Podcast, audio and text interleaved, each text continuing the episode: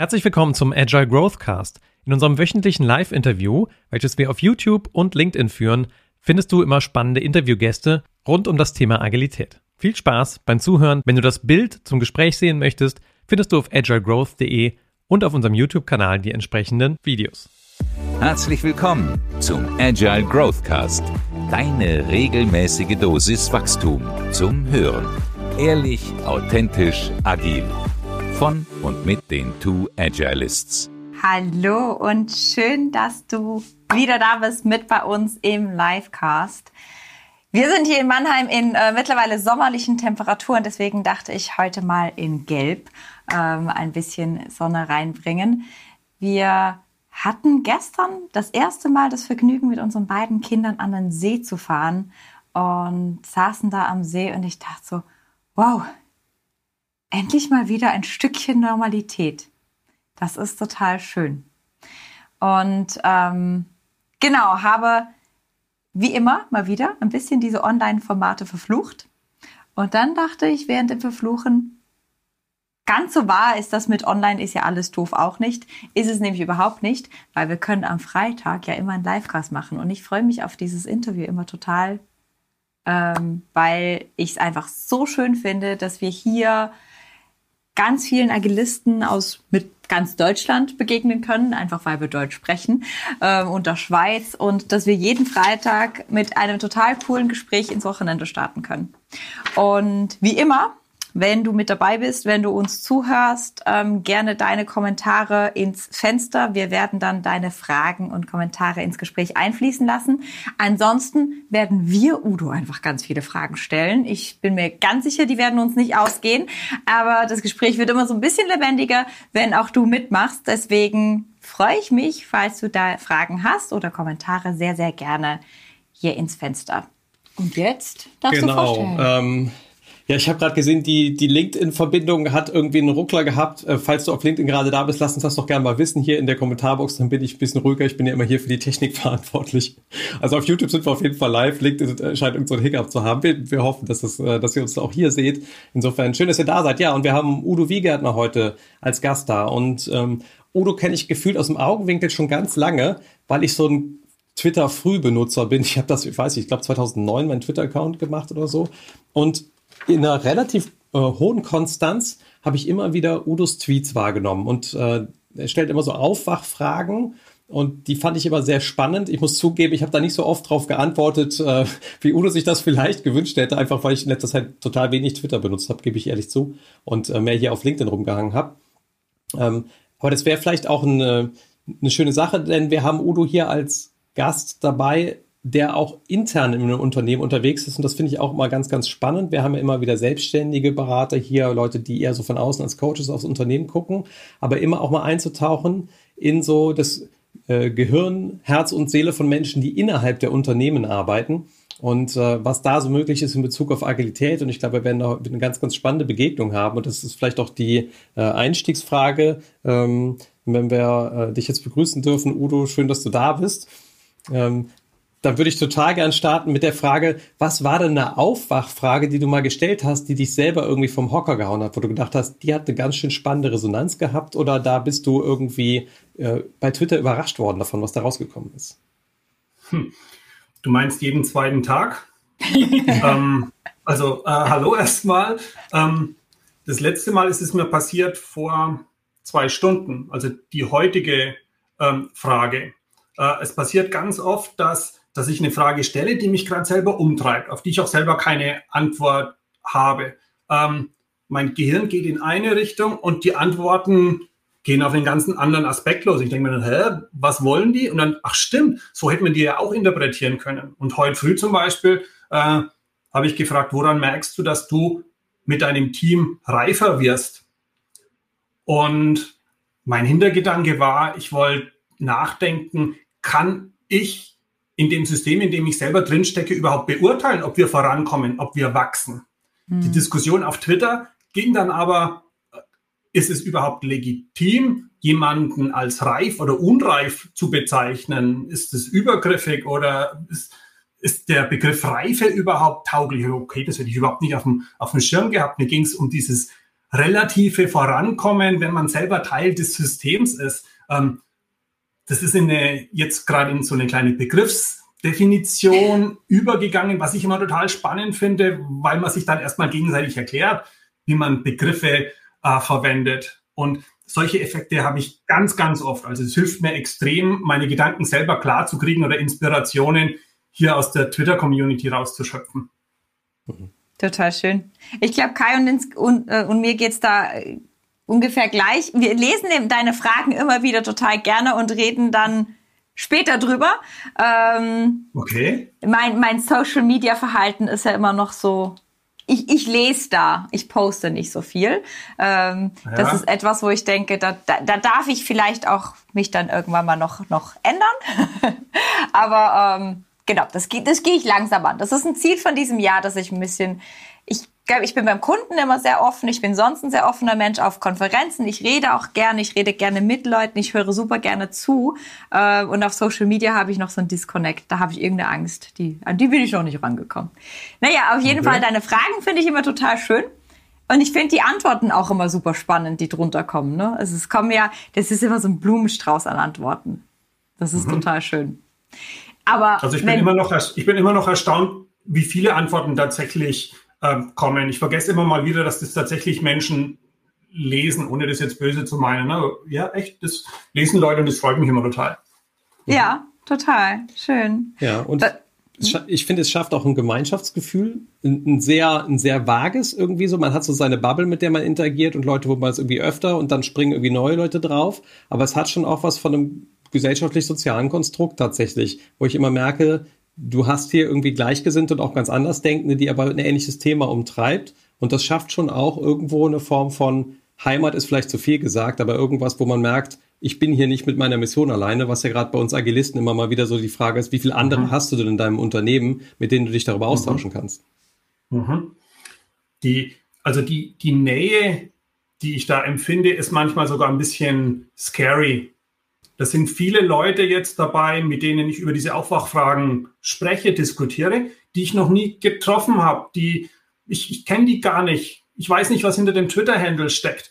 Und trotzdem mhm. erklären wir uns gegenseitig, wie wir die Welt verstehen. Und es schafft eine Nähe, die mich manchmal echt verwundert. Und ich mir dann denke, Mensch, ist das jetzt was Schlechtes, weil es ist doch dieses böse Twitter. äh, aber letztlich ich profitiere so viel davon. Also ich lerne total viel, ich kriege ganz viele Anstöße und es schafft Verbundenheit. Und letztlich ist es mir dann egal, ob es ein kleiner blauer Vogel ist von einer amerikanischen Firma. Wenn es mir hilft, ist es gut und es hilft mir.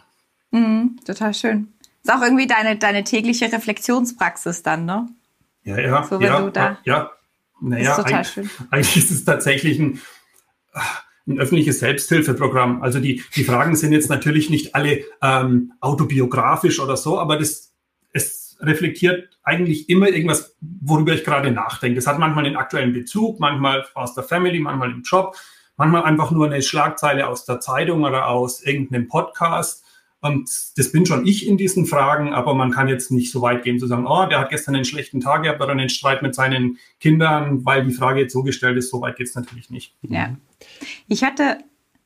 Leg los. wir wollen dich beide löchern hier. Genau, wir haben immer so unser Spiel, dass wir uns antippen. Ähm, das war jetzt gerade ein gegenseitiges Antippen. Ich hatte letztens eine spannende Frage. Ah, am Montag hatte ich eine spannende Frage. Kai und ich haben am Montag unsere Retrospektive gemacht.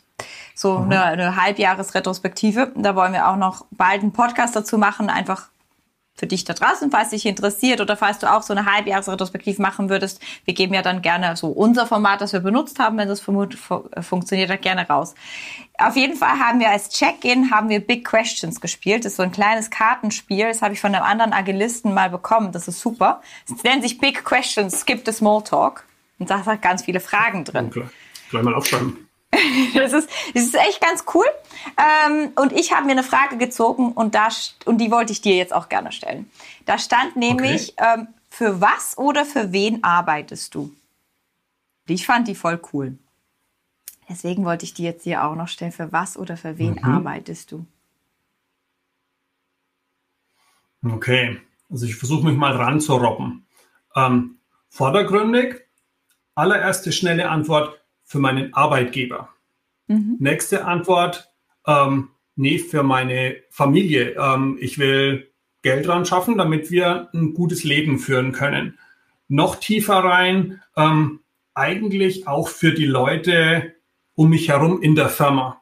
Also für die Teams, für meine Scrum Master Kollegen, ähm, um gemeinsam irgendwie geilen Kram zu bauen.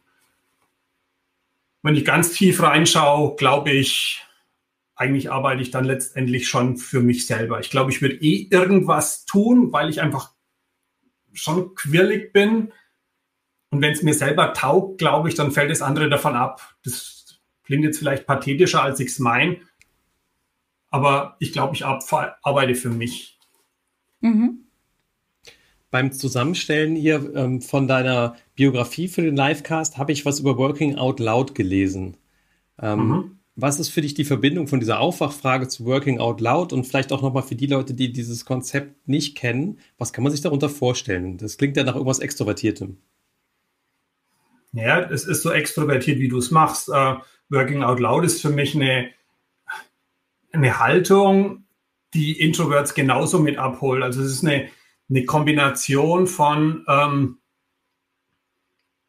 ich gehe davon aus, dass ich, dass ich wachsen kann, also eine Haltung von, von persönlichem Wachstum. Ähm, was auch bedeutet, ich weiß noch nicht genau, in welche Richtung ich wachse, sondern es ist eine Art strukturiertes Erforschen, wohin will ich mich denn entwickeln? Und Working Out Loud gibt einem ein paar Leitplanken, die es einem leichter machen, neue Pfade, Sackgassen zu entdecken. Ähm, und der Kernpunkt, der für mich am schönsten ist, dieses wirklich seine Arbeit sichtbar machen. Das ist für mich der Laut-Charakter. Sachen zu teilen und das Teilen mit mit einer Haltung von, von Großzügigkeit. Das war für mich so eine der Kernerkenntnisse, die ich vor etlichen Jahren, als ich so in die, in die Agile Community gestoßen bin, gelernt habe. Dieses, ich frage jemanden was und hey, wie magst du das da? Und mein Gegenüber sagt, ah ja, das mache ich so, so und so und so. Äh, und äh, äh, ich habe ein Konzept dazu geschrieben, soll ich dir das geben? Und ich habe gedacht, oh mein Gott, die Person will mir das ganze Konzept geben. Muss man nicht sein Wissen irgendwie verstecken? Und ich war total geflasht. Äh, und seitdem habe ich mich da selber dran gewöhnt oder finde es total super, was zu teilen, weil ich weiß, da freuen sich Leute drüber und über die Zeit kriege ich zehnmal so viel zurück und alles, was zurückkommt, baut aufeinander auf. Und das finde ich unglaublich cool und, und inspirierend. Und in dem Zuge passen für mich auch die, die Aufwachfragen ähm, damit rein. Ähm, ein bisschen von dem zu teilen, was einen selber gerade umtreibt, was man vielleicht selber für sich für Aha-Erlebnisse gerade gesammelt hat. Man weiß nicht, wer es liest, man weiß nicht, in welchem Kontext es beim Gegenüber gerade fällt, aber es ist ein Baustein, den ein anderer nehmen kann, um darauf aufzubauen. Und das finde ich eigentlich ziemlich schön. Und das dann auch die Brücke zu den Introverts, weil das heißt nicht, dass man im Podcast Interviews machen muss, wie das jetzt, was ich auch cool finde. Ähm, es geht halt auch geschrieben und wenn es nur ein Blogartikel ist im firmeninternen Confluence, mach was sichtbar, damit ein anderer drauf aufbauen kann. Hm. Was ich ganz schön fand, eine äh, meiner Mentorinnen hat das mal in so ein anderes Licht gerückt. Deswegen, ich arbeite ja immer noch dran, dass ich auch auf anderen Medien äh, außer Konferenzbühne irgendwie sichtbar werde. Das ist immer ganz lustig, weil Leute sagen dann immer, du sprichst doch vor 2000 Leuten. Warum kannst du keinen mhm. Twitter-Post machen? Ja, weiß ich auch nicht. Die 2000 Leute sehe ich, die sind nicht so, die sind für mich nicht so scary. Mhm. Auf jeden Fall. Also irgendwie ist es eine andere, eine andere Art der Interaktion, die mir leichter fällt. Aber ähm, die, meine Mentorin meinte dann, ähm, Sachen nicht zu posten oder Sachen nicht preiszugeben, ist eine Form von unterlassener Hilfeleistung. Oh. Und das fand ich eigentlich ganz spannend, weil ich dann auch so meinte, na ja, aber ich weiß ja gar nicht so viel. Und dann sagte hm. sie, na ja, aber du weißt Dinge in deinen Worten und selbst wenn sie schon mhm. gesagt wurden, helfen sie dann irgendjemandem trotzdem wieder mhm. weiter. Und damit konnte ich viel anfangen mit diesem Gedanken von, mhm. ja, das stimmt. Also wie oft hat mir etwas schon weitergeholfen, was ich zwar auch irgendwo anders hätte lesen können, aber damals in der anderen Form ja nicht verstanden habe. Mhm. Das heißt, ist es dann nur das Format Twitter, das dir als Jasmin halt nicht so behagt? Ich glaube, alle Social Media Formate. Okay. Twitter, LinkedIn, Facebook, was auch immer. Also gut, dass, ich, gut dass ich hier immer auf den live genau. drücke. Ne? So, also, ähm. Das ist der Sokai, der, der, der den Rahmen drum macht und dann kann ich hier auf der Bühne stehen. Das ist alles gut. Mhm. Ja, ich, ich bin da mittlerweile ein bisschen anders drauf. Ich habe ähm, hab immer so ein Jahresmotto und habe dann irgendwie vor äh, letztes Jahr, glaube ich, gehabt, dass ähm, das, das Jahr des Creators. Also da ging es wirklich darum, in, ins, also statt zu konsumieren, zu produzieren und rauszukommen aus nur ich lasse mich berieseln von irgendwie, keine Ahnung, Netflix und irgendwie lese nur Bücher, sondern halt komm mal ins Schreiben, komm mal ins Machen, komm mal ins Rausgeben. Und mhm. ich glaube, da geht es mir so wie dir, Udo, um eben diesen Kontakt zu haben und auch gemeinschaftlich irgendwie zu wachsen daran und diesen, mhm. das Feedback zu haben und das für sich auch zu spüren. Um, ähm, und, und so die Gabe irgendwie in die Welt zu bringen. Das klingt jetzt ein bisschen hochtrabend, so, aber das, also meinen kleinen Teil der mhm. Realität hier irgendwie so beizutragen äh, zu dem. Ja. Mhm. Ähm, also bei mir hat es auch, das, das, hat auch einen, einen egoistischen äh, Aspekt. Ähm, natürlich will ich, dass, dass meine Umwelt mich irgendwie toll findet, in, in Maßen natürlich. Ne? Ähm, und mit meiner Arbeit als Coach ist es ja, ihr wisst ja selber, ist es oft ein indirektes Wirken. Mhm. Ganz, mit ganz viel Zeitverzögerung. Manchmal kriegt man gar nicht mit, ob man jetzt überhaupt was bewirkt hat durch seine Arbeit. Ähm, und diese Art des, des Teilens zum Beispiel von Ideen, von halbfertigen Konzepten auf Twitter oder auf Social Media ist halt so Instant Feedback. Da sagt jemand, hey, das hat mir jetzt geholfen oder schau mal, ich habe das hier noch dran gebaut. Wie findest du das? Und ich denke, oh mein Gott, es ist viel besser als vorher. Es ist, es ist eine schneller, schnellere Kopplung und das nehme ich natürlich gerne auch als Seelenbalsam und so ein bisschen als ähm, Treibstoff, ähm, um weiterzukommen. Mhm. mhm. Ähm, ich würde gerne jetzt mal von dieser äußeren Ebene, die vielleicht so alle irgendwie auch sehen können, jetzt dein Twitter-Account vielleicht nachher stalken, äh, mal hingehen ja. auf die äh, Unternehmensperspektive, also ein bisschen nach innen schauen bei euch. Mhm. Zum Thema Culture Hacking. Ich stelle mir vor, äh, dass, also ich habe gelesen, das ist auch so eine Leidenschaft von dir, Kultur mit zu beeinflussen und zu verändern. Und vielleicht hat uns der eine oder andere hier schon mal sowas sagen hören wie, ne, Kultur ist so der Schatten der Organisation, da kannst du nicht so direkt dran basteln, sondern das ist eher so ein, so ein Abbild und so. Wie kann man sich das vorstellen? Der Culture Hacker Udo bei Pessler, was, was sind so deine Jobs, die du da gemacht hast oder die dich gerade so umtreiben? Was für Kulturen hast du beeinflusst und wie bist du da rangegangen? Beeinflussen ist so groß gesagt. Ich glaube nicht, dass ich eine Kultur beeinflussen kann. Ähm, wenn ich gut bin, glaube ich, kann ich helfen, dass die Leute sehen, welche Kultur wir gerade leben. Also irgendeinen Status quo sichtbar machen und das im Idealfall auf eine augenzwinkernde Weise, nicht als der Oberlehrer oder als der Agile Coach, der sagt, oh, I have a framework for this, ähm, sondern halt, ey, wir nehmen uns selber nicht so ernst, wir nehmen uns auf die Schippe. Ähm, das finde ich dann eigentlich ganz gut. Bei diesen Culture Hacks, die gerade jetzt in, wenn ich so drüber nachdenke, sind die gerade in der Remote-Zeit, jetzt gerade in den letzten zwei, drei Monaten sogar ein bisschen eingeschlafen bei mir. Am Anfang der Remote-Zeit habe ich versucht, andere Art von Hacks reinzubringen, um diese Remote, diese asynchrone äh, Arbeit äh, ein bisschen aufzu, aufzulockern. Das sind so, sind so Wellen. Ähm, ich habe ein Beispiel aus der analogen Welt. Ähm, als wir in dem ähm, Besprechungsraum. Ich habe einfach ein Stück äh, rot-weißen Klebeband äh, an die Kante zum Besprechungsraum und ein Post-it auf den Boden geklebt. No grumpy face behind this line.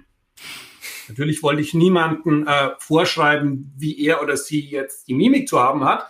Aber zumindest mal, aber ist denn das hier auf dem Boden? Ach so, lächeln. Äh, äh. Ja, okay. Nur mal für eine Sekunde zu reflektieren. Mist, gerade bin ich total gestresst und mich nervt jetzt total, dieses Post-it zu lesen, wo mich jeder wo mich jemand freundlich machen will, will er das überhaupt, aber jemanden ins Nachdenken zu bringen, das wäre für mich so ein, so ein Culture-Hack. Oder in einem anderen Besprechungsraum war dann halt äh, ein, so ein Umriss von so einer Leiche auf dem Boden mit Klebeband, ähm, mit dem Zettel daneben. Nicht jedes Meeting muss im Sitzen sein. Ähm, was eigentlich ein Fail war, weil die Leute fanden diesen, diesen Leichenumriss irgendwie so cool, dass wir das Klebeband nicht gleich wieder weg haben die Sonne hat ein paar Monate drauf geschienen und dann hat man es nicht mehr weggekriegt und der Teppich bei Tesla ist echt sündhaft teuer. Das heißt, das ist das Vermächtnis, dass ich mindestens das habe ich bei Tesla hinterlassen, diese Leiche am Boden im Besprechungsraum 0.15. Okay, also wir müssen dringend vorbeikommen bei euch. Äh, ja, ja, ja. Naja, momentan sind halt nicht so ganz viele Leute da. Ne? Ich sitze ja, ihr seht ja hier in meinem Spitzbodenbüro. Und in der digitalen Welt auch ein, ein cooler ähm, Icebreaker am Anfang ist sowas wie ein Culture Hack. Wir müssen nicht zwingend hinnehmen, dass die Kultur in einem Meeting halt krass formal ist oder dass man halt irgendwie sich so verhält. Also den Status quo in Frage stellen, immer mit einem Augenzwinkern, also so Chutzpe, sich selber nicht so ernst nehmen, aber schon ein bisschen dreist sein. Das finde ich ziemlich spannend, lustig und da freue ich mich, wenn es funktioniert. Wobei ich auch sagen muss, die meisten Sachen funktionieren einfach nicht. Die meisten Hacks versanden einfach. Ist aber dann auch okay, da habe ich mich ein bisschen dran gewöhnt. Ja. Und ich manchmal kommen die an, wo man denkt so, Hä? Das ja, hat jetzt ja, irgendwie ja, geklappt. Also ich hatte, ich weiß noch, ich hatte einmal, sorry, ich lasse dir gleich das Wort, das tut mir total leid. Aber ich hatte einmal, ähm, leider zum Glück, ich, ich habe viel aus dieser Erfahrung gezogen. Wir hatten sieben Teams, waren zwei Scrum Masters, war einfach zu wenig. Dann haben wir es halt irgendwie aufgeteilt in, ich mache alle Facilitation und der andere Scrum Master macht die ganze Technik. Das hat besser funktioniert, aber es hat halt irgendwie immer noch nicht funktioniert zu diesen One-on-Ones-Geschichten. So, da, da kam ich nicht mehr zu. Und dann habe ich irgendwie Karten ausgedruckt. Ich dachte, ach, das ist eigentlich völlig bescheuert, das macht ja eh niemand. I wanna talk with you. Und dann hat halt jeder hm. so eine I wanna talk with you Karten gekriegt und die konnten sie mir dann auf den, auf den Tisch legen. Lustigerweise sind die eingeschlagen wie Bombe. Und ich dachte nur so, echt jetzt? Aber das war irgendwie für die Leute einfacher, diese Karte auszufüllen und da drauf zu schreiben über das und das. Und dann konnte ich auf sie zugehen und sagen, hey, wollen wir jetzt einen mhm. Kaffee trinken, wollen wir einen mhm. Spaziergang mhm. machen, stelle ich uns einen Termin mhm. ein oder so. Also die sind echt eingeschlagen wie Bomben. Ich hatte dann irgendwie nur noch so I wanna talk Video Karten auf einmal. Musste gucken, oh, okay. dass ich die auch unterkriegen. Es war total lustig. Und ich hätte nie gedacht, dass das ankommt. Es war mehr so einfach ein Beziehungsangebot. Aha. Fand ich total witzig. Und in einem anderen Kontext würden sie wahrscheinlich auch wieder nicht ankommen. So, da sind wir so. wieder. Ähm, der Stream ist irgendwie weggeflogen. Vielleicht seht ihr uns jetzt neu starten hier als Stream. Es gab schon 20, 27 Minuten dieses Interviews vorne weg. Äh, vielleicht müssen wir das nachher zusammenstückeln hier auf LinkedIn oder auf YouTube. Ähm, falls ihr uns gerade zuschaltet, herzlich willkommen. Wir sind gerade schön im Gespräch mit äh, Udo und gerade hat uns die Leitung hier mal kurz, ähm, ist die mal kurz weggeflogen. Ähm, ein kleiner sommerlicher Aussetzer. Sagen, das hatten wir auch noch nie. Vielleicht brauchen wir Kühlpacks für Kais Computer. Mannheimer Sommer werden ja brutal heiß. Genau, hier ist es ordentlich warm. So, wo waren wir abgebogen? Ja. Bei Kulturhacks. Du bei wolltest auch noch gerade was fragen. Bei Kulturhacks, ja, wir haben gerade über Kulturänderungen gesprochen und über die ähm, ge geklebte Leiche gegen ähm, äh, tödliche Meetings sozusagen, die es bei euch im Meetingraum ja. gab und die da auch überlebt hatte. Äh, ich habe mich so ein bisschen erinnert gefühlt an äh, die und ich mache, bin ja mittlerweile, ich bin ja mit einem Psychologen verheiratet, deswegen neige ich so ein bisschen dazu, den Hobbypsychologen in letzter Zeit zu machen. Und ich habe letztens von Karl Gustav Jung was gelesen über den Trickster. Das ist so eine Figur, die, ähm, äh, ich würde ja am ehesten vergleichen, vielleicht jemand, der einen Spiegel vorhält und Sachen ausspricht, die sonst sich so keiner richtig traut zu sagen. Der erinnert mich am meisten an so einen Hofnarr früher im Mittelalterlichen. Da gab es ja quasi, der König konnte auch gewisse Sachen nicht sagen, aber der der mhm. dudelnde Hofnarr, der konnte dann irgendwie vielleicht in, in ein Lied verpackt irgendwas aussprechen, was sonst nicht sich geziemt hätte. Der hatte mhm. aber natürlich auch manchmal das Risiko, dass wenn er ein bisschen zu sehr rausgehauen hat, dann auch mal ein Kopf kürzer war. Äh, wie, wie ist das denn bei dir so an der, äh, ich sag mal, der, der Passung zu dem System um dich herum? Wie findest du raus, bis wo die Kante geht und wo nicht? Also, ne, so gibt's das auch schon mal, dass dann jemand mhm. kommt und sagt, Udo, äh, was war das denn für eine Aktion? Also das hat, äh, hat uns so sehr verstört, das passt hier gar nicht mehr hin oder bist du in diesem Bereich nicht gekommen bisher?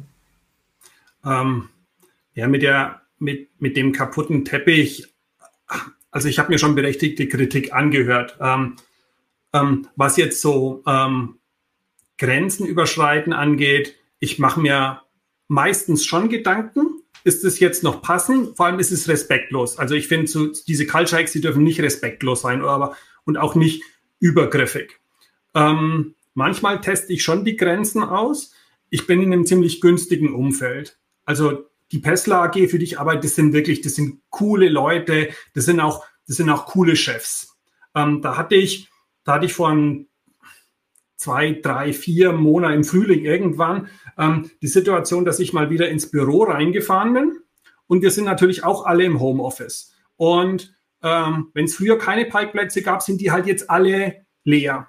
Und seit vielen Jahren gibt es vor dem Gebäude drei Parkplätze direkt vorm Eingang mit so einem Schild dran, Vorstand, Vorstand, Vorstand. Ähm, die, die sind halt schon immer da. Nicht, weil die jetzigen Vorstände das so gewollt haben, sondern die sind halt irgendwie historisch gewachsen da. Und historisch gewachsen prägen da Vorstände. Und ich habe mir gedacht, es ist total absurd. Wir sind alle daheim. Die Vorstände, die wirklich, das sind, das sind coole Leute. Ne? Das sind jetzt nicht so, oh, die stehen auf meinem Parkplatz, ich werde abgemahnt, sondern das sind coole Leute. Ähm, und trotzdem stellt sich keiner auf diesen Parkplatz direkt vorm Haus, sondern sucht sich halt einen ein bisschen weiter weg und denkt, hey, warum nutzt ihr das nicht? Das ist doch, das ist doch Quatsch. Und dann habe ich mich halt die paar Mal, wo ich dann drin war, einfach demonstrativ auf den Vorstandsparkplatz gestellt. Ähm, nicht um die Vorstände irgendwie bloßzustellen, sondern um zu sagen, hey, das ist nicht nötig, dass diese Respektsregel brauchen wir gerade nicht, weil alles frei ist. Und ich komme wieder aus dem Büro raus ähm, und jemand hat ähm, unter das Schild, wo drauf steht Vorstand, ein Papierschild drunter gehängt oder Udo. Ähm, und ich habe innerlich gefeiert, ne? Also, also auf der einen Seite war es scary, habe ich gedacht, okay, habe ich jetzt, ich will nicht respektlos sein gegen meine Chefs, das ist gar nicht nötig. Ähm, und auf der anderen Seite, hey, ist das geil, jemand hat den Hack für mich fertig gemacht. Also die Botschaft, die ich senden wollte, war irgendwie klar, wir müssen das System, das ist auch so gar nicht nötig. Und jemand hat den Hack fertiggestellt. Und das wäre für mich dann, das war so die hohe Schule. Das gelingt aber nicht oft. Also so dieses, schlag mal den blinden Pass und schauen, ob jemand den Pass annimmt und ein Tor draus macht. Mhm. Ob das jetzt irgendeine äh, langhaltende Änderung erwirkt, weiß ich jetzt auch nicht. Ich will damit ja nicht das System in Frage stellen. Und es ist wirklich, das ist ein cooler Menschenschlag bei Pessler. Ähm, aber das war so ein Zeichen, ja, das kann schon was bewirken mhm. oder es wird zumindest wahrgenommen. Mhm. mhm. Ich glaube, was sich so für mich durch unser Interview durchzieht, und das fände ich gerade ganz schön, ist dieses, nur aus sich rauskommen, Dinge anfangen zu teilen, ob das jetzt Kulturhacks sind oder Aufwachfragen auf Twitter oder, oder wie auch immer man das macht. Und ich glaube, davon können wir einfach in der, in der Unternehmenswelt generell so viel profitieren, wenn, wenn jeder aus sich rauskommt und anfängt, Dinge zu teilen und auch, ähm, seine Fähigkeit anfangen zu teilen. Also ich habe auch ganz oft die Erfahrung gemacht, dass Leute Fähigkeiten haben, die sie gar nicht als professionell kategorisieren und deswegen auf der Arbeit nicht teilen. Dabei sind die so wichtig. Also irgendwie, ich habe mal die Übung gemacht von, von was für Fähigkeiten bringe ich noch zur Arbeit und dann hat mir eine Kollegin gesagt, du bist immer die, die Kuchen backt. Und ich dachte schon so, boah, ich will aber jetzt nicht die Hausmutter hier sein. Also ich hatte es total schlecht interpretiert und sie hat das aber dann für mich erklärt und meinte, nein, das ist super schön, weil dadurch, dass du die Kuchen backst, machst du immer so eine Gesellschaft um dich rum, ein Netzwerk. Man fühlt sich einfach wohl, man redet dann miteinander. Und es ist nur ein Stück Marmorkuchen und ich backe gerne, weil ich, wenn ich nachdenken muss, muss ich backen. Zum Leid meiner Familie manchmal, dann okay, bringe ich es ja, auf die Arbeit, ja. wenn es dann Ich bin immer froh, dass ich hier nicht, nicht in einem Seitprofil stehe. so, und das ist, ähm, und ich, das war für mich so sinnbildlich für andere Fähigkeiten, die andere Menschen manchmal auch haben. Und dann bringen sie die abends, wenn man zusammensitzt, mal auf den Tisch und du sagst dann so auf Scrum Master, boah, cool, kannst du das nicht auch auf der Arbeit machen? Das gehört doch zu dir. Du darfst Mensch sein hier. Mhm. Mhm. Die, ja, und man weiß halt vorher nicht, was den anderen hilft. Ne? Sogar ja. sein, das eigene vermeintliche Halb-, Viertel- oder Achtelwissen kann manchmal helfen. Ja, es ist natürlich immer ein schmaler Grad auch für mich. Ne? Wo, wo hört denn das anderen Leuten, die du nicht kennst, helfen auf und wo fängt die Selbstbeweihräucherung an? Mhm. Das ist so dieses Selbstmarketing, ne? die, da bin ich auch nicht immun. Ich will schon gutes Feedback kriegen, aber ich finde es total zum Kotzen, wenn halt jemand nur was teilt, nur um halt irgendwie toll dazustehen und mhm. den Grad mhm. zwischen hilfsbereit sein und sich selber irgendwie toll in Licht rücken, schon manchmal schwer einzuschätzen. Mhm. Ich habe, es ist jetzt so ein Stretch von dem, wo wir herkommen, aber ich glaube, das wäre sehr, sehr hilfreich für die Leute draußen. Ich habe nämlich heute Morgen gesehen, ihr sucht jetzt einen OKR-Coach. Aha. Und ähm, wenn ich mich mit Kunden unterhalte, aber auch wenn ich mich mit sonst Leuten im Netzwerk unterhalte, dann ist doch, ist oft doch noch so diese Frage von, jetzt haben wir ein Backlog und wir haben irgendwie ein Produktziel, weil der Scrum Guide sagt, wir brauchen ein Produktziel und eine Vision und dann haben wir noch OKRs. Und wie passt denn das jetzt zusammen? Also wir planen dann mhm. irgendwie alle zwei Wochen und OKRs sind aber auch noch da und irgendwie kann, wir mhm. wissen so gar nicht, wie das so zusammengeht. Mhm. Ihr habt jetzt schon so drei Jahre Erfahrungen. Ähm, magst du uns da mal so ein bisschen mitnehmen? Also was habt ihr gelernt? Wie mhm. macht ihr das? Wie passt, wie, wie, wie mappt ihr diese Welt? Wie, wie passt das zusammen? Ähm, ist für mich auch gerade eines der spannendsten Themengebiete, weil es eben die agile Denke ist, nur halt mit anderen Begriffen und vielleicht ein bisschen längeren Zeitrahmen und das Product Goal ist halt zehn Jahre in der Zukunft. Also das ist schon ganz cool.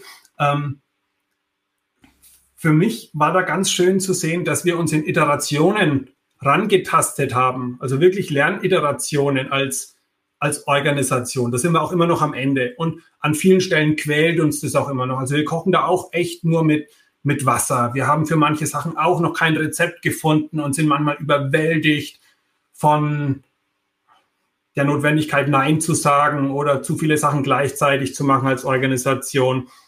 Ähm, wir, wir haben klein angefangen, na, na, eigentlich haben wir nicht klein angefangen. Ähm, es wurde eingeführt äh, auf Wunsch nicht von äh, Bottom-up, sondern wirklich, ähm, der Vorstand damals hat gesagt, hey, das ist doch cool, wir können uns damit jetzt in unserem Wachstumskurs strukturieren. Hilft uns. Haben es eingeführt und es war halt am Anfang noch relativ mechanisch. Wie man es halt macht, am Anfang lebt man halt seine Zeremonien und seine Strukturen ziemlich mechanisch, um ein bisschen so in dieses Muscle Memory äh, reinzukommen. Ähm, und dann haben wir es halt versucht, ein bisschen auch zu hacken und zu agilisieren. Dann waren es halt erstmal Sachen wie, ähm, schaff mal eine bessere Gesprächsatmosphäre, mal weg von den niedergeschriebenen Zielen, sondern das kann sich doch so anfühlen wie ein geiles Daily. Das heißt, wir haben diese ganzen OKR-Update-Meetings verlagert von Confluence und Screensharing, damals in der alten Welt, wo man noch zusammenstehen konnte, ohne Maske und so, ne? kann euch vielleicht vage erinnern. Sondern halt, dann waren es halt große, große Pinwände, Boards, äh, die standen an verschiedenen Ecken äh, im Raum und auf einmal war Summen im Raum, war Energie im Raum und man hat das Gefühl gehabt, die Leute halten ein bisschen, die halten Kriegsrat. Kriegsrat ist wieder eine kriegerische Metapher, die, die, die, die planen gemeinsam, trifft es vielleicht mhm. besser. Also die, die beraten sich gegenseitig mit allen, mit allen Kinderkrankheiten, die man auch hat. Und das war die erste Evolutionsstufe, dass wir erkannt haben, ähm, hey, eigentlich ist es ein Gesprächsstrukturierungswerkzeug. Worüber mhm. müssen wir reden? Über Abteilungsgrenzen hinweg. Und das war, das war cool. Ähm, die nächste Evolutionsstufe war dann, Mensch, die Formulierung dieser Ziele, das macht ja viel mehr aus, als wir uns das denken. Wir schreiben, hey, unser Ziel ist, ähm, we started to work on X. Ja, was heißt denn, we started working on? Das heißt, ich mache ein leeres Word-Dokument auf, dann habe ich auch angefangen. Kann also sagen, Ziel erfüllt, ne? aber das ist, das beschreibt nicht den Zielzustand. Ähm, und das, da stecken wir immer noch mittendrin, zu überlegen, was ist eigentlich der Zielzustand, den wir erreichen wollen und nicht, welche Tasks müssen wir erfüllen. Also weniger, wir müssen zehn White Papers schreiben und auf unsere Website bringen, sondern hey, wir wollen 100 neue, geile, vielversprechende Leads und ja, vielleicht müssen wir dazu auch White Papers schreiben. Aber mhm. vielleicht müsste es gar keine zehn sein, vielleicht kriegen sie das schon mit zwei hin und wenn der Udo nochmal im Agile Growth Podcast davon erzählt, vielleicht reicht es dann ja auch. Also so, mhm. so diese Denke. Und das spielt sich gerade ab, ne, wo man auch denkt, boah, die Leute merken, dass mit den Formulierungen, dass das was mit unserer Denke macht. Auch da ein schmaler Grad. Äh, mein Kollege Tobi und ich, die das ein bisschen begleiten, sind dann oft so die Formulierungspolizei. Ne? Wir können echt auch da nerven. So, was bedeutet ein äh, is ready for? Heißt es, ist es released oder ist es getestet? Ähm, also dieses Hinterfragen, was hinter Begriffen steht, so ein gemeinsames Glossar als Firma äh, ähm, erarbeiten. Das ist schon cool, aber echt anstrengend. Mhm. Und jetzt, die Firma wächst noch immer und ähm, OKR ist jetzt noch stärker in die Firmenstrategie ähm, eingebunden. Wenn es gut läuft, schreiben wir auf strategischer Ebene Hypothesen, mhm. was wir glauben, wie die nächsten Inseln, die wir so ansegeln wollen, ausschauen und versuchen diese Hypothesen dann mit OKRs runterzubrechen und irgendwie abzuarbeiten. Das gelingt mal besser, mal schlechter, aber man sieht auf einmal, OKR ist das Erfüllungsinstrument für die Strategie. Man sieht diesen Link. Manchmal ist er mhm. sichtbar, manchmal ist er nicht so sichtbar. Und diesen Link zu sehen, das ist ein cooles Aha. Und wir merken jetzt eben auch, es ist wichtiger geworden. Und die Firma hat jetzt auch über die Zeit erkannt, auch Tobi und ich, ähm, hey, das lohnt total, jemanden dediziert die Chance zu geben, sich damit zu befassen. Das würde mich schon selber auch irgendwie reizen, aber das andere halt noch mehr. Und das hat auch für die Firma eine Zeit gedauert, um zu sehen, ähm, es lohnt sich, äh, da jemand zu haben, der sich Vollzeit darum kümmern kann. Das bringt uns total viel Vortrieb. Ähm, und jetzt ist halt seit gestern eine Stellenanzeige live und es ist so ein nächster Evolutionsschritt. Mal schauen, wo es uns hinführt. Aber es ist auch klar, wir sind noch nicht am Ende. Das ist ein dauerndes Lernen. Nicht einmal, ich implementiere ein Framework und dann ist es fertig, sondern mittlerweile wissen wir, das hört nicht auf. Genau, aber ich möchte die Frage noch stellen von Daniel, weil ich finde die auch spannend. Also was ich jetzt verstanden habe, nur ich habe die Strategie, dann mappt ihr OKRs dazu. Daniel fragte OKRs, sind die dann auf Teamebene? Äh, weil mhm. das ist auch immer so meine Frage, oder wo, wo ich merke, da, da, das ist ganz schwierig. So machen wir jetzt OKRs für Abteilungen, machen wir OKRs für die Firma, machen wir OKRs für Teams. Wo, wo, wie machen wir die? Welche Ebene? Mhm. Mhm. Wir haben uns bei Pessler für die Spielart entschieden, OKR nicht für jede Abteilung zu machen, sondern für drei, vier große strategische Initiativen. Also wir haben nicht den Anspruch, alle Projekte, die wir tun, in OKR abzudecken. OKR ist bei uns kein Ersatz für Projektmanagement, agil oder klassisch oder was auch immer, sondern hey, welche drei Sachen erfordern die Sichtbarkeit von OKR? Und das ist dann im Idealfall wirklich abteilungsübergreifend. Abteilungsintern, das kriegen sie selber hin, ne? da haben sie selber ihre Methoden. Aber die Abteilungsgrenzen zu überwinden, da hilft uns dann OKR. Mhm. Das heißt, das sind im Idealfall im Department ähm, Ziele. Und wir haben eben keine OKRs auf Teamebene mehr, weil das für mich auch nichts anderes wäre als persönliche Ziele, die man vielleicht früher hatte als MBO-Ziele, wo man dann die eigenen Ziele für wichtiger hält als die drüber gelagerten Firmenziele. Also mhm. ich bin froh, dass wir es so machen hat natürlich auch Nachteile. Manche Teams fühlen sich dann manchmal ein bisschen unsichtbar in OKRs. Mhm. Also Und wenn sie nicht direkt halt, einzahlen. Ist, ja, genau, weil es halt nicht so sichtbar ist. Ähm, und die Leute es trotzdem machen. Also dieses, das Tagesgeschäft geht ja nicht weg, nur weil man jetzt die strategischen Ziele in OKR sichtbar macht. Also diesen Schmerz haben wir auch, da habe ich auch kein Rezept dafür. Mhm. Aber es hilft uns, uns ein bisschen zu fokussieren. Nicht zu sagen, wir haben jetzt nicht 100.000 OKRs für alle Abteilungen, damit halt auch das kleinste Team dann noch repräsentiert wird, das wäre das wär dann wieder Cargo-Kult. Da bin ich froh, dass wir da nicht hingekommen sind. Mhm. Also keine OKRs auf Teamebene. Mhm. Ich finde das total schön, weil ich glaube, das, das ähm, löst teilweise auch ein großen Schmerz, der viele Firmen haben, ist, ist, nämlich, wie zahlt das, was ich tue, auf die Firmenstrategie ein? Das ist ja die Frage, mhm. die sich doch auch viele stellen. Und ja, wenn du gerade in den OKRs nicht drankommst, dann hast du Tagesgeschäft. Das ist vielleicht schmerzhaft, aber dann kannst du vielleicht auch pivotieren mit dem, was du machst. Oder, oder mal die Frage mhm. stellen. Ich habe gerade festgestellt, das, was wir hier tun, zahlt eigentlich gar nicht ein. Sollen mhm. wir es denn weiter mhm. tun? Müssen wir pivotieren? Sollen wir woanders mithelfen? Und das ist ja der Prozess, den ich ja eigentlich ins, Ge ins Rollen bringen möchte. Also diese, ja. der, der, der Entrepreneur in der Firma drin. Ja, ja, ja. Ähm, ich habe für uns, ich habe uns so einen kleinen, so einen kleinen Sanity-Check gebaut, so einen kleinen Ablaufplan, um den Leuten während der OKR-Plannings zu helfen, festzustellen, brauchen wir dafür OKR oder kriegt man das auch außerhalb gut genug hin? So, ist es, ist es strategisch? Ähm, wenn nein, hat es in OKR nichts zu suchen. Dann versucht es in einem normalen Track-Management zu kriegen. Wenn ja, ähm, braucht es Starthilfe? Wenn ja, ey, lass mal überlegen, das könnte ein OKR-Thema sein braucht es Hilfe, um endlich mal fertig zu werden. Auch da können die OKR-Sichtbarkeit mal kurzzeitig helfen. Ähm, müssen wir pivotieren, also haben wir ein großes strategisches Thema, das wirklich strukturiert die Richtung ändern muss. Auch dafür kann uns OKR helfen, um sichtbar zu halten. Und der vierte Check wäre, ähm, ist da gerade Gefahr in Verzug? Also haben wir gerade irgendwelche Risiken, die wir sichtbar halten wollen?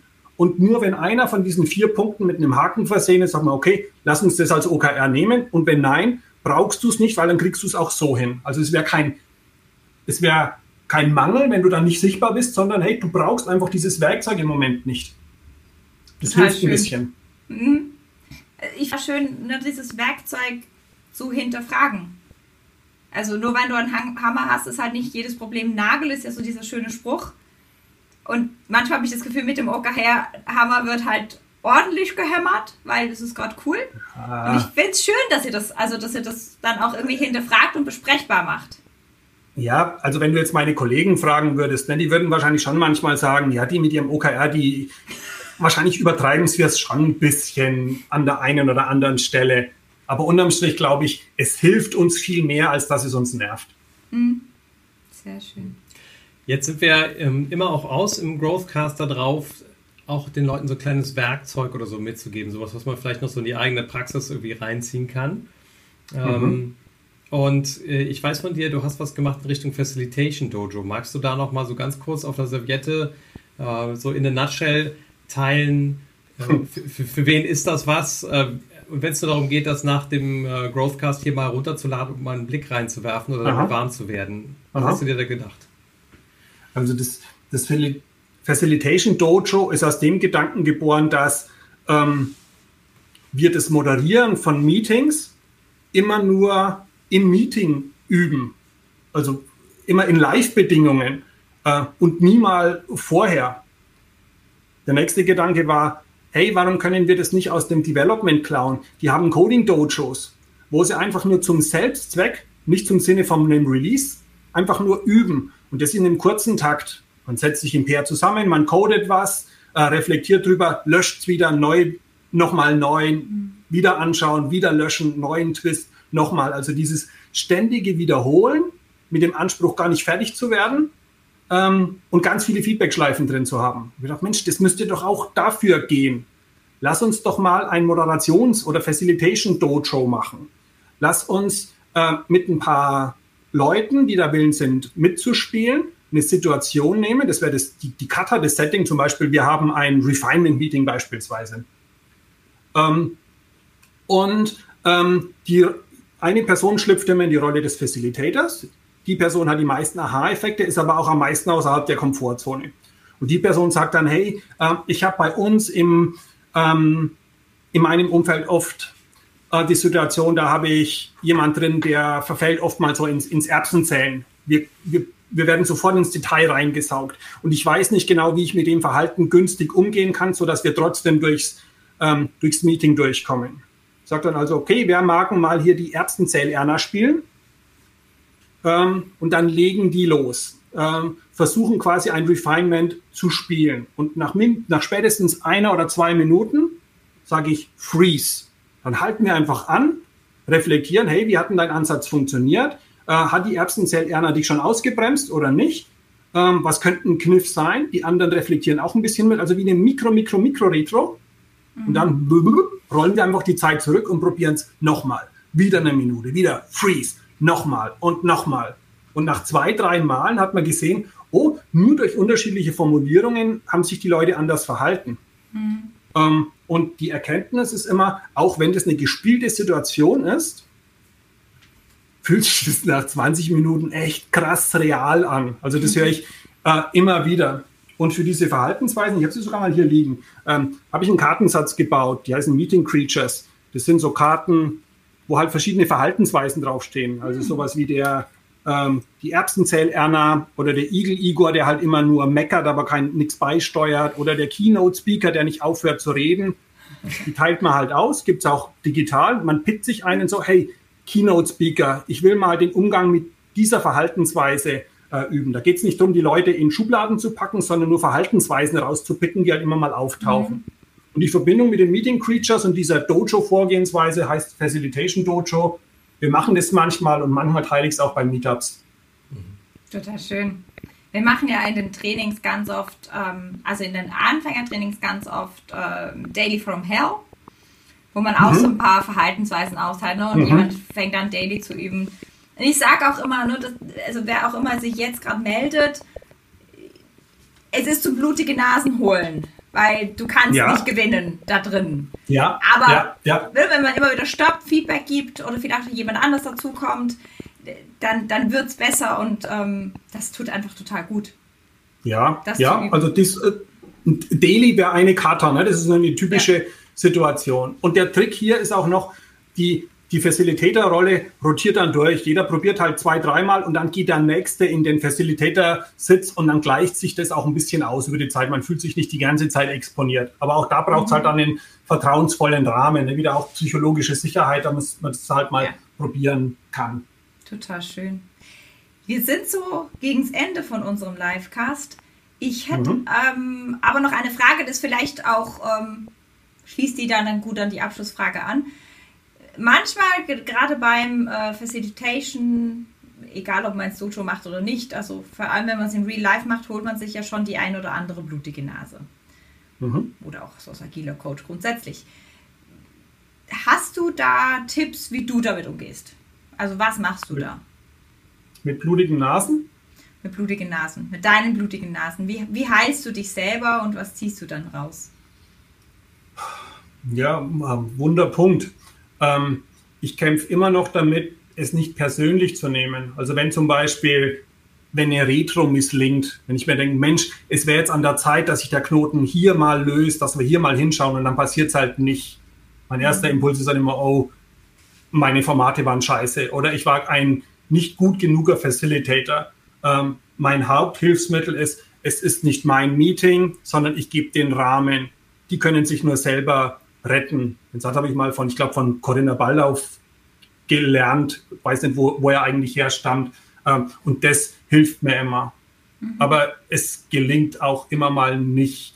Und wenn ein Coach-Kollege mit im Raum ist, als, als Teilnehmender, ähm, dann versuche ich da auch immer mal nachzufragen, hey, deine Sichtweise auf meine Facilitation, also das ist auch ein wertvolles Instrument. Mhm. Aber es ist nicht mein Meeting, das hilft mir am meisten. Mhm. Total schön. Ich würde jetzt ja auch fast gern sagen, hey, das ist nicht mein Livecast, der hier zwischendurch zusammengebrochen ist, aber ich glaube, das, kann ja. ich das, das, kann ich jetzt nicht behaupten. Also trotz des Tech Troubles äh, fand ich es ja. total schönes Interview, Udo. Wir stöpseln das nachher so zusammen, dass das hoffentlich eine kohärente ja. Videospur und äh, hoffentlich auch noch eine brauchbare Tonspur trotz, trotz abgestürztem Mikrofon irgendwie gibt. Ähm, das war total schön, dir zu begegnen. Hast du noch eine Abschlussfrage, die du mitgeben magst? Was wünschst du dir für die Welt in fünf Jahren? Das ist doch unsere Abschlussfrage, die wir immer stellen eine große Frage. Ich wünsche mir, dass wir uns trauen, ähm, echter zu sein und weniger Rollen zu spielen. Ich glaube, wir sind dann am besten, wenn wir echt und authentisch sind und manchmal finde ich mich in zu vielen Rollen wieder und vielleicht mag es ja anderen auch so gehen. Lasst uns echter sein. Das wäre mein Wunsch. Sehr schön. So schöner Abschluss. Danke, dass du da warst, Udo. Und äh, genau, wir haben zwischendurch darüber gehört, dass wir in der Agile Community ganz gerne teilen. Wir haben einfach mal unser Trainingskonzept in ein Buch gepackt. Äh, das kannst du schon vorbestellen. Das kommt bald raus, wo es darum geht, wie man Scrum-Training hält. Also wenn du Agile Coach bist oder Scrum Master, dann kannst du da reingucken. Und natürlich das Werkzeug mit den Meeting Creatures, was wir gerade von Udo kennengelernt haben, das verlinken wir dann entsprechend hier auch wieder unter dem Video, sodass du die Chance hast, die Karten auch runterzuladen und damit zu arbeiten. Insofern ähm, freuen wir uns total, dass du heute da warst und äh, Danke, äh, Udo, dass du bei uns da warst und äh, wir wünschen dir ein ganz, ganz schönes Wochenende und ich darf jetzt wahrscheinlich übers Wochenende mal gucken, warum diese Technik hier zusammengebrochen ist. Ich freue mich schon. Dir war ein wunderbares Wochenende. Erhol dich gut und wir freuen uns, dich nächste Woche zu sehen. Wir haben wieder einen super spannenden Gast für dich.